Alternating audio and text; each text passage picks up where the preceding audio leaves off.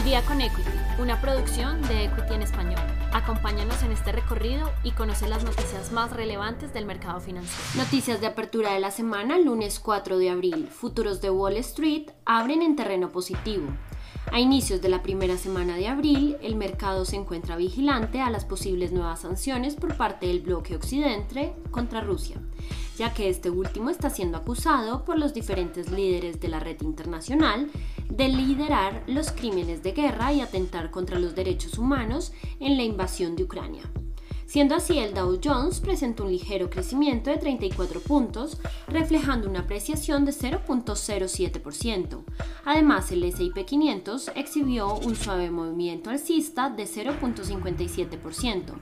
No obstante, el índice Nasdaq manifestó una fuerte subida de hasta 240 puntos, reflejando un aumento de 1.66%. Precio del petróleo aumenta después de la decisión de Arabia Saudita. En la jornada del lunes, el precio del petróleo con referencia WTI presentó una apreciación de 2.8% para ubicarse en los 103.2 dólares por barril. Asimismo, el precio del crudo con referencia a Brent se ubicó en los 109.37, reflejando un crecimiento de 2.18. Según Bloomberg, uno de los países líderes exportadores de petróleo, Arabia Saudita, elevó los precios de algunos de sus mayores clientes a los máximos históricos para mayo. Sin embargo, el aumento está siendo frenado por el temor de posible caída en la demanda internacional, ya que los casos de COVID-19 registrados en China han llevado a un nuevo confinamiento en Shanghai y los inversores siguen preocupados por el posible impacto potencial en la demanda. El mercado integrado latinoamericano Mila inicia en terreno negativo. En la jornada del mercado del lunes, el Mila ha presentado declives en sus cotizaciones, siendo así el Colcap de Colombia y el IPC de México exhibieron un retroceso de 0.43%, mientras que la Bolsa de Valores de Lima y el IPSA de Chile cayeron 0.35 y 0.29% respectivamente. Los inversores han congelado sus movimientos en la región, ya que el conflicto en Europa del Este se está comportando como factor primordial del mercado. Asimismo, en los próximos días, Alemania y sus socios internacionales acordarán nuevas sanciones a Rusia y destacaron que las medidas tendrán mayores consecuencias sobre el gobierno ruso. El CEO de Tesla ya forma parte de Twitter.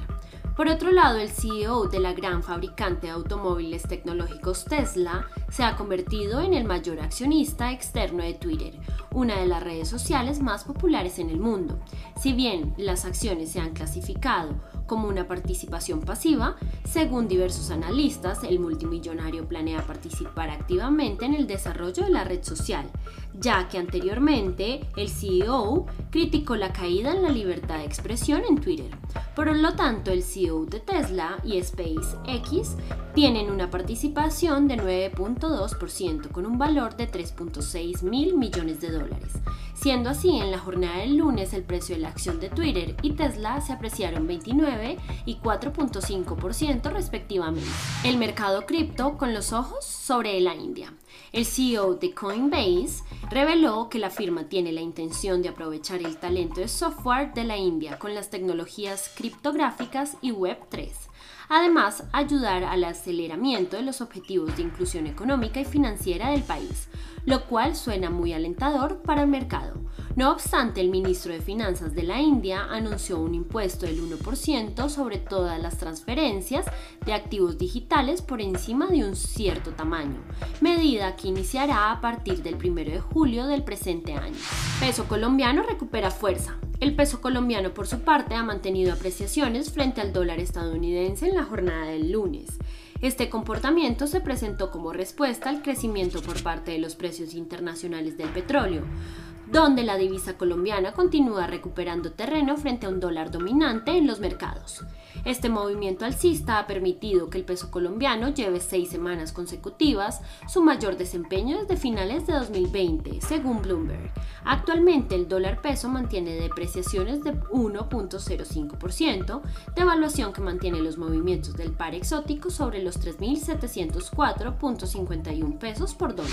Calendario económico para esta semana. El lunes 4 de abril se dará el discurso del gobernador del Banco Central Europeo. El martes 5 se dará a conocer la política monetaria y tasa de interés por parte de Australia. Luego se presentará el índice ISM de servicios PMI de los Estados Unidos.